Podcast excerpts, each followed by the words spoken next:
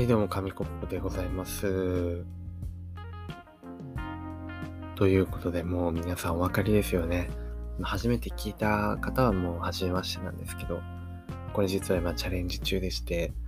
ゲームをやめられない紙コップにですね、ゲームワンプレイするごとに、えー1エピソードトークをするというチャレンジを、まあ、深夜から行っておりまして、まあ、そろそろ時刻は5時ですね。もう朝です。おはようございます。あの、早起きのね、今日も仕事がある方はおはようございます。そして、あの、私はそろそろね、あの、そろそろベッドに入る時間かなと、はい。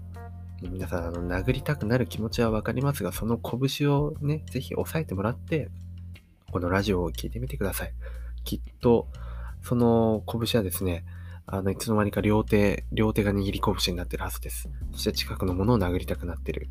そうなったら、このラジオの勝ちですね。ということでやっております。はい。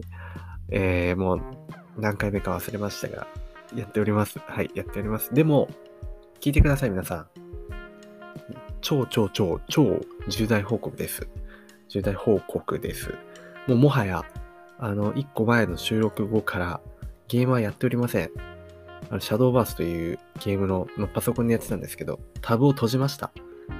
おめでとうございます。おめおめでとうございます？あ、ありがとうございます。あ、違う。あの、自分、自分で自分にね、こう今拍手もしてますが、おめでとうということで、あの、エヴァのね、アニメの最終回みたいになりましたけれども。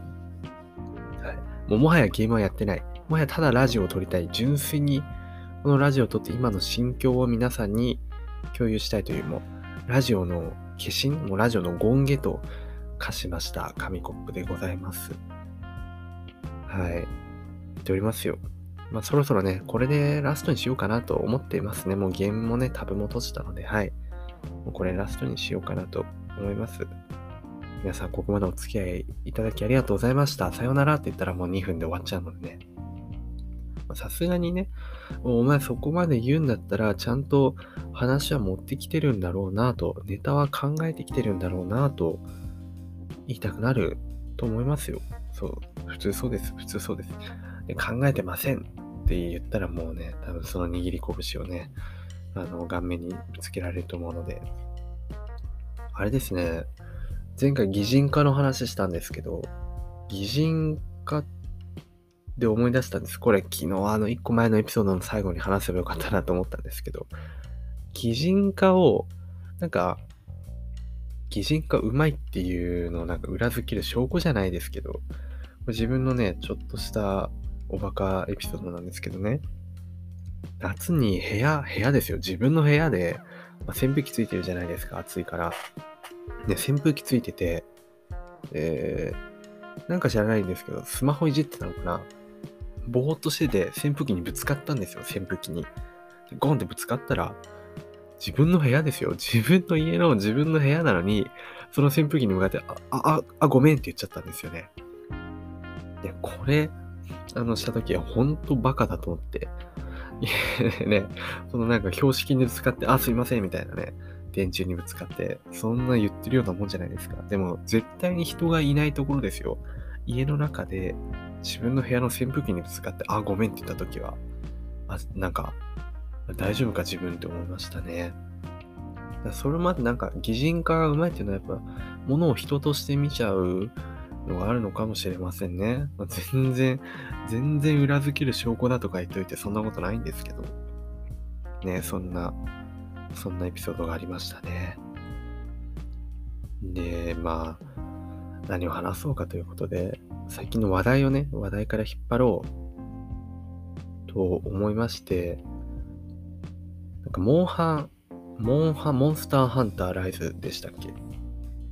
任天堂スイッチ版で出た。ということで、なんか会社によってはあれですよ。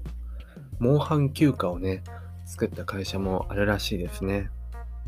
ゲームが出るからお前休めと。いいですね。そんな、そんなモンハン休暇っていいですよね。何かとね、そう、なんか、かこつけてなんか、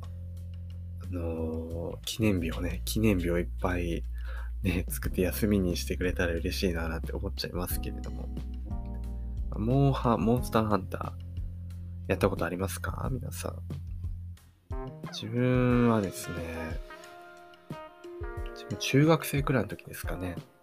PSP っていうのがすごい流行ってて、プレイステーションポータブル、あの、携帯ゲーム機ですね。が流行ってて、そこで、モンスターハンターをやった気がしますね。モンスターハンターセカンド G だったかな？セカンド G っていうのがあって、それが一番思い出に残ってますね。はい。もう今もね、手元にあるんですよ。手元にあるっていうか、部屋にあるんですけど、もうそう、そうだ、思い出しました。プレイステーションポータブルやってたんですけど、あまりにそういうモンハンとかやりすぎ、モンハンってあの、アナログスティック十字ボタンの、左、右斜め下くらいにある、この、なんかうまくうねうね回しながらね、なんか動かせるアナログスティックみたいなのがあるんですけど、あれをですね、モンハンをずっとやってると壊れるんですよ。もう自分の場合、前に進みすぎて、もうボタンがちょっと前にずれちゃっててですね、ででででででででですね、ボタンが前にずれちゃってて、これちょっと戻しても、ちょっと、ちょっと戻さないと止まらないんです。だから、正常な時、何も手で触らないと、勝手に走ってっちゃうっていうね、すごい、すごい気持ちはすごいもう前進してやる気満々なんですけど、まあ、操作主からするとすごい困るっていうか、っていう壊れちゃうくらい熱中してやってた覚えがありますね。あの武器をね、自分で作って、モンスター倒したりとか、強くなっていくと新しい武器できたりとかね、新しいモンスターに会ったりっていう、なんかまあ成長があって面白いんですよね、モンスターハンターね。でもそれに限らず皆さん、なんか思い出があるゲームとかね、ものとか、音楽とかありますか？思い出補正っていうね、言葉があると思うんですけど、あれは結構当てはまってるんじゃないかなって思うんですよね。思い出補正っていうのは、なんていうんですかね、その幼少期とか一番、うん、なんか遊んだやつがそのまま記憶に残って、まあ何ですかね、その作品自体そこまでじゃなくても、その思い出補正があるからすごいいいものだったように思えるみたいな、ありますよね。そう思い出補正。特に自分の場合は、音音楽もまああるんですけど、でもゲームがやっぱ、ゲームとかアニメとか漫画の思い出補正は強いですね。でも漫画だったらジャンプであの時読んでたせいだ。ちょうどジャンプでもう読んでた時は、あ、あそこが黄金時代だったなって思ったりとか、ねナルトとかリボンとかね、いろいろそこら辺があった時期が黄金世代だったかなってなんか思ったりとか、あとは、なんて言いました？漫画とゲームと、もう覚えてないです。じゃあゲーム、ゲームだったら、ゲームだったら自分はですね、うん、高校とかあまりやんなかったので、例えば小中とかですかね。ってなると、ま、DS、DS もやりましたけど、DS ライトとかね、あの、ありましたけど、ゲームボーイ、ゲームボーイがすごい思い出補正がかかってるかもしれないですね。あの小さい画面でね、まあ、モノクロだったりとか、またゲームボーイカラーもあって、カラーも持ってましたけど、そうですね、あの小さい画面でね、今だってテレビでこんな綺麗なグラフィックでできるけど、でもあの時ゲームボーイでやったポケモンのエメラルドとか、あとロックマンエグゼシリーズっていうのがあって、あれすごい楽しかったですね。今思っても今になってもう一回やりたいなって思わせてくれるようなね、作品たちですけれども、そういうのもやっぱ思い出補正がかかってるのかもしれないですね。うん。まあ、そうですね。あと PSP とかもね、さっき言ったモンハンとかも思い出補正がかかってますね。まあ、どう、どう、どうですかね。どうですかねっていうのはあれですけど、皆さんも何か記憶に残ってるものはあるでしょうか？でも、なんて言うんですかね。思い出補正、思い出補正だからダメっていうことはないと思うので、全然。いや、でもそれで作品自体別にね、悪評だったとしても自分が好きならそれでいいと思いますよ。自分が好きなものをね、あのー信じて生きていけばいいんじゃないかと。みんな、たとえみんながね、いや、これは微妙でしょう、みたいなこと言っても、